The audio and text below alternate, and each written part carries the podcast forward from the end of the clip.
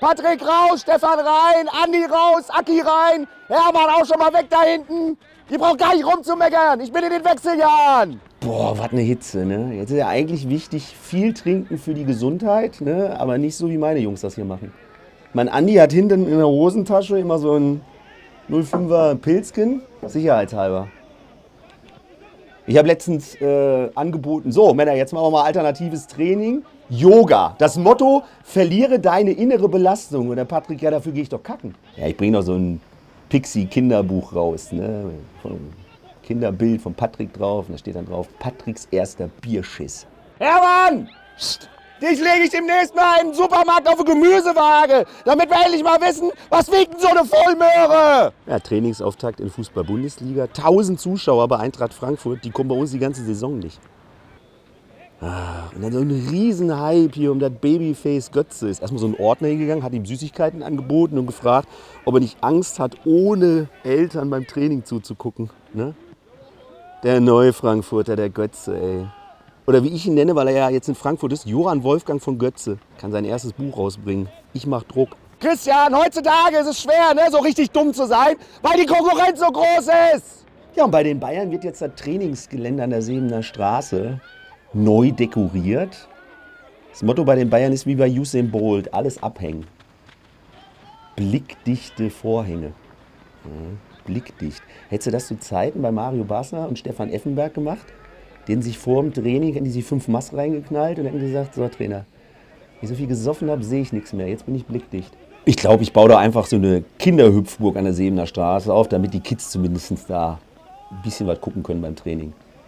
Die Bayern gehen mit ihren Fans um, wie man Andi einen Haustürschlüssel im Suff verloren hat. Ne? Einfach ausschließen, ey. Und das Highlight an der Sebener Straße, eine Vidi-Wall. Echt so eine riesen, haben sie im Mai schon getestet, kein Witz, so eine große Vidi-Wall. Da ist ja bei den mickrigen Gehältern, da können sich halt nicht alle Spieler ein Netflix-Abo leisten. Ja, da muss er halt eins teilen und dann, wenn der Lewandowski reinkommt, spielt immer die Titelmelodie von Stranger Things. Ich glaube, ich muss den Typen mal bestechen von der Vidi-Wall. Mal ein paar Inhalte drauf spielen. Ailton nackt mit der Meisterschaftsschale im Ermüdungsbecken. Und die Wutrede von Uli Hoeneß. Jedes Mal. Ihr seid das, das wäre, ach, wäre das schön. Das machen wir einfach. Fantastisch. Würde ich hier so eine Videowall aufbauen, ey, da würden die Jungs kommen mit Konsolen, könntest die Bälle gleich drin lassen. Der Nagelsmann ist aber nicht dumm, der hat vorgesorgt. Der weiß ja, der C-Virus kommt im Herbst wieder.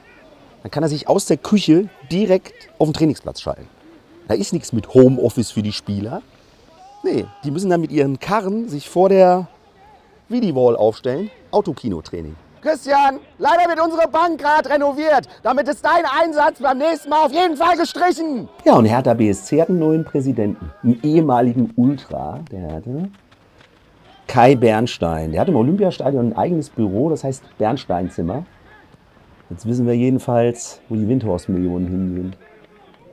Hoffentlich hat sich der Bernstein als Ex-Ultra für die erste Mitgliederversammlung eine gute Choreo überlegt. Und macht seine erste Rede schön hier mit dem Megafon. Ganz Capo-like. Sieht halt ein bisschen doof aus, ne? Wenn der Präsident die erste Pyro-Flagge zündet. Naja. Verein von innen aufräumen macht vielleicht dann auch mal Sinn, ne? Weg vom Big City Club bei der Hertha hin zu die Mannschaft. Äh, Der Name wird auf jeden Fall frei. Kevin! Boah, der ist so hohl, der glaubt, Zugvögel reisen mit der Deutschen Bahn.